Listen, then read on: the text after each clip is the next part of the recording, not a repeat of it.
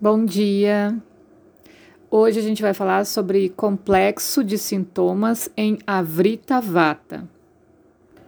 Então, frequentemente, os sintomas manifestados são compostos da função perturbada do fator obstrutivo, bem como do Vata obstruído. Os sintomas produzidos são baseados nos princípios de Rupahani que é a perda da forma, ou rupa vriri, né, que é o desequilíbrio, e rupantara, que é não conseguir fazer a assimilação.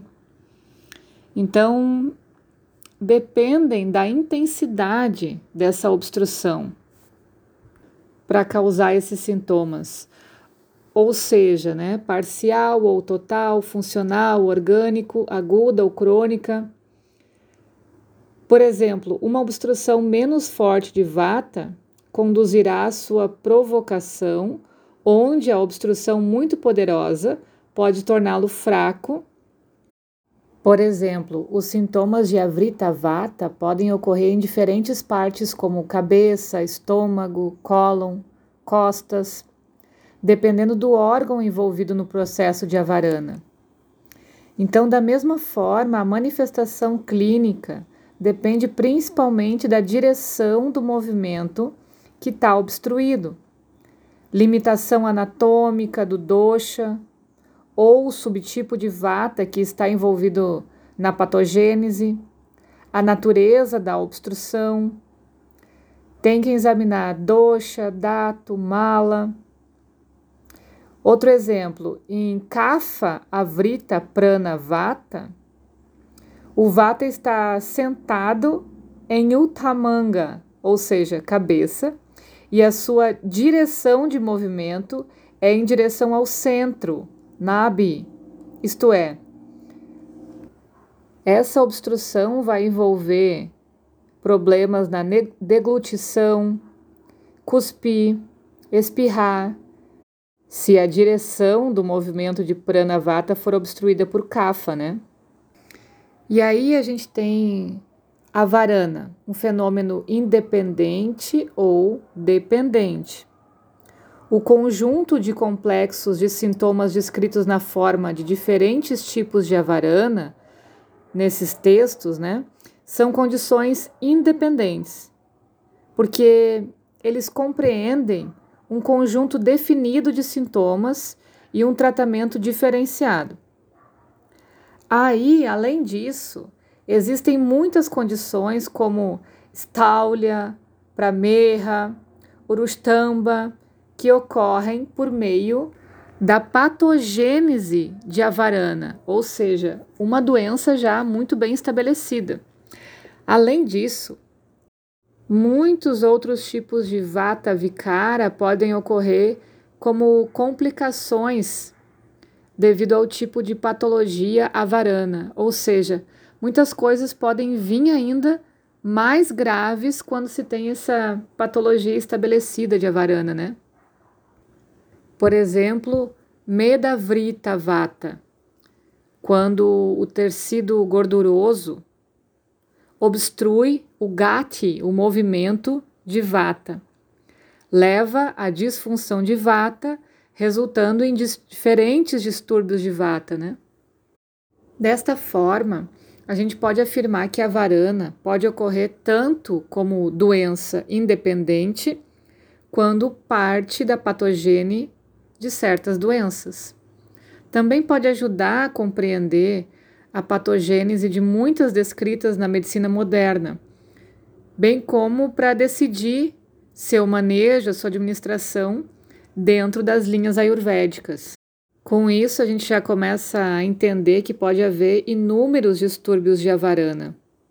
Um exemplo também é o fenômeno Kapha Avrita, que ocorre em diferentes órgãos como o estômago, cabeça, coração, resultando nos sintomas relativos a esse órgão específico.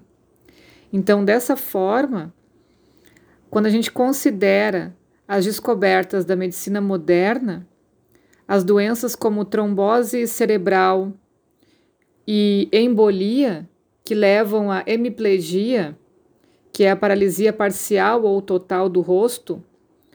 Outro exemplo é a trombose coronária e embolia, que leva ao infarto do miocárdio. Eles podem ser interpretados pela patologia avarana do Ayurveda e, consequentemente, seu tratamento pode ser administrado com base puramente nos princípios ayurvédicos. O Charaka menciona o uso de rassayana, drogas rassayana, no tratamento de infarto, miocárdio, e ele menciona inclusive o gugulo e o shilajato para fazer esse tipo de tratamento, né? Essas duas, esses dois medicamentos já se tem a sua eficácia comprovada. E aí a gente pode conhecer um pouco mais sobre classificação de avarana. Os avarana podem ser de inúmeros tipos.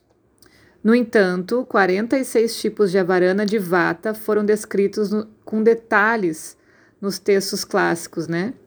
Que podem ser caracterizados nas seguintes três divisões principais. Primeiro, Murta avarana, que é quando Kafa e Pita dosha, Dato, Mala e Ana, que é a comida, são as substâncias conforma. Conforma é a palavra murta. Essas substâncias conforma é que podem obstruir o caminho de vata, e isso é conhecido como murta avarana ela pode ser subdividida em vários tipos de murta avarana. O segundo é a murta avarana, quando o subtipo de vata impede a função um do outro. Isso é o que é denominado como amurta ou aniônia avarana. E desse modelo foram catalogados 20 tipos. E a terceira classificação de avarana é Mishra Avrita Avarana, que é quando dois ou mais fatores estão envolvidos na patogênese de avarana. Aqui, nesse caso, a perturbação e combinação de pita e kafa e um subtipo de vata resultam em inúmeros incontáveis de patologias de avarana. O estado de dosha e dusha, ou seja, o dosha gravado, é muito importante para produzir margavarana, que na medicina moderna é chamado de dislipidemia, ou seja, a obstrução nos esrotas. O dosha ou mala é capaz de produzir esrota sanga, que por sua vez obstrui o gati de vata, o movimento de vata, né? Dessa forma, ama, que é as toxinas, também pode ajudar a produzir o avarana, de dosha e dusha, né? Indiretamente. Ou seja, essa dislipidemia é uma disfunção dos lipídios, por exemplo, causada ou um dos fatores que pode ser é o acúmulo de ama, né, de má digestão dos alimentos. E isso vai entupindo os esrotas. É uma das causas de avarana.